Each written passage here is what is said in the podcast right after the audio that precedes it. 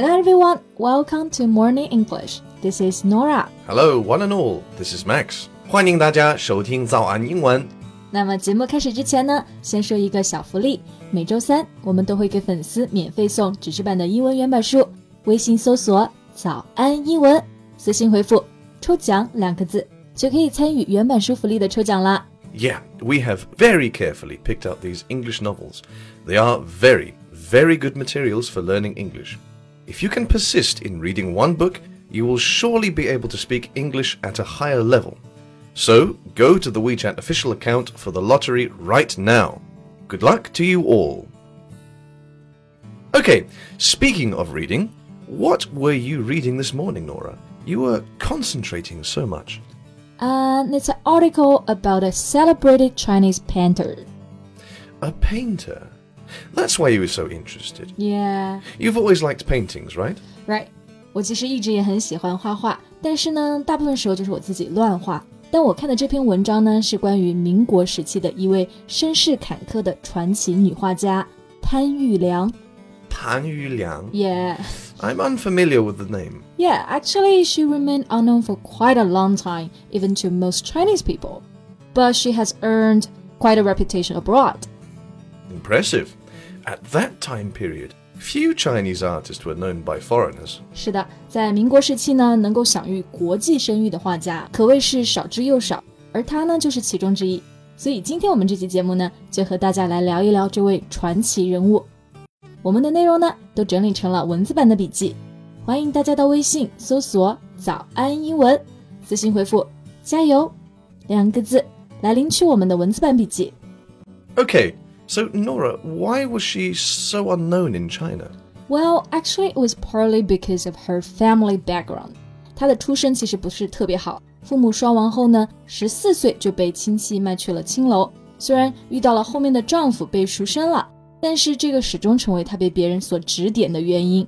Well, orphaned as a child and then sold into a brothel. Yeah, No wonder you mentioned that she had gone through many ups and downs. yeah, yeah. Often 意思就是孤儿，brothel 指的就是青楼啦。那在过去那个封建的时代啊，这两点让别人都看不起她，也不太相信她能够画出好的作品。 So, have you seen her paintings? Do you like them? Yeah, I can feel in her paintings they're full of her own spirit. 虽然我并不是专门的评论家，但是她的风格我觉得是别树一帜。 Ah, yeah. I just searched about her. Mm-hmm. The critics say her works combine both Oriental and Western painting styles. Exactly. Critics 指的就是评论家。这个地方呢，大家注意不要跟另外一个单词 critique 给弄混了。那 critique 重音是在后面，指的是批评、评论。Yeah, critic ends with a c. It means the person who judges an art piece, but critique ends with a q u e. It means the judgment. 是的，所以刚刚那个句子呢，意思就是说，评论家说他的风格呢结合了中西方的绘画风格，而 Oriental 这个单词的意思呢就是东方的。 And here there's another word we should pay attention to, which is painting. Yeah，那这个单词就是绘画嘛，大家肯定觉得这个单词非常的熟悉，但其实很多人经常把 painting 和 drawing 给弄混了，因为在中文中他们都是画画。 However, painting is different from drawing. Painting needs paint and a brush. Yeah， It is described in terms of color and design. 对，那么 painting 指的就是需要颜料和画笔的画画，比如说 oil painting 油画，watercolor painting 水彩画。 Right.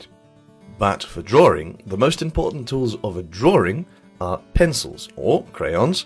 It's based on lines and shades. 没错，那么 drawing 用到的工具呢，就是铅笔啊、蜡笔， 注重的呢主要是线条和阴影。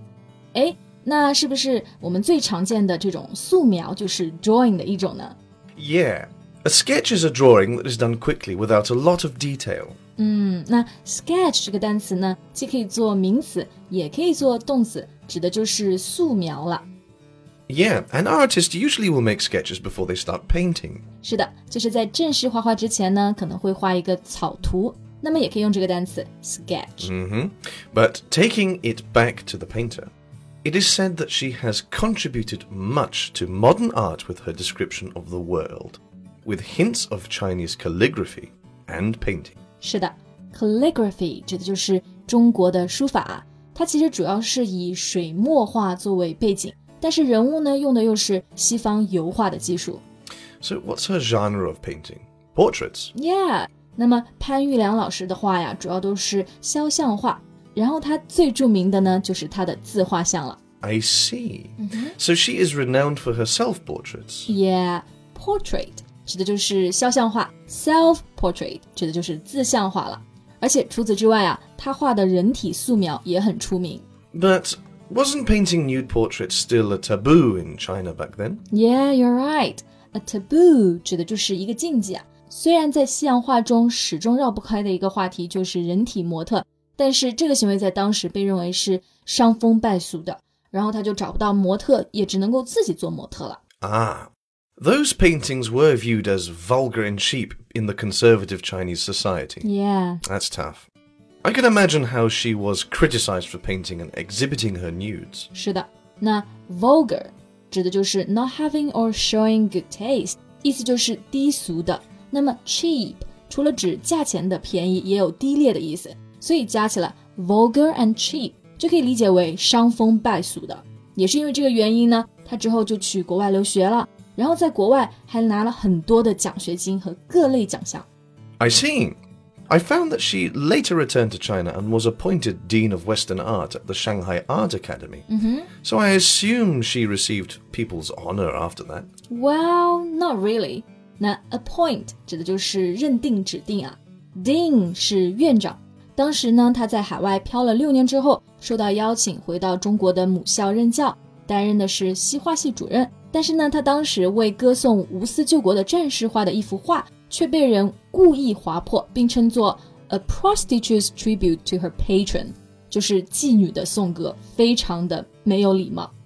That's a shame. They were still criticizing her work because of her family background.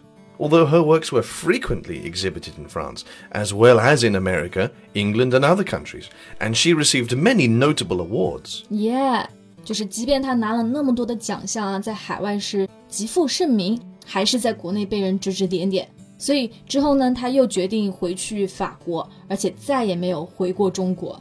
但是他死后却把他的几千幅画全部都捐回了中国。 Well, she is a master with no doubt. It is the pity of an era to judge a person's personality by her birth. 是的，那以出身来断定一个人的人格啊，可以说是一个时代的悲哀吧。但是不可置否的是，他绝对是那个时代的传奇画家，也值得我们的尊重。Exactly. 好了，那么今天关于画家潘玉良就聊到这里啦。我们的内容呢都整理成了文字版的笔记，欢迎大家到微信搜索“早安英文”，私信回复“加油”两个字来领取我们的文字版笔记。That's all for today's podcast. This is Nora. Thanks for listening. This is Max. See you next time. Bye. Bye.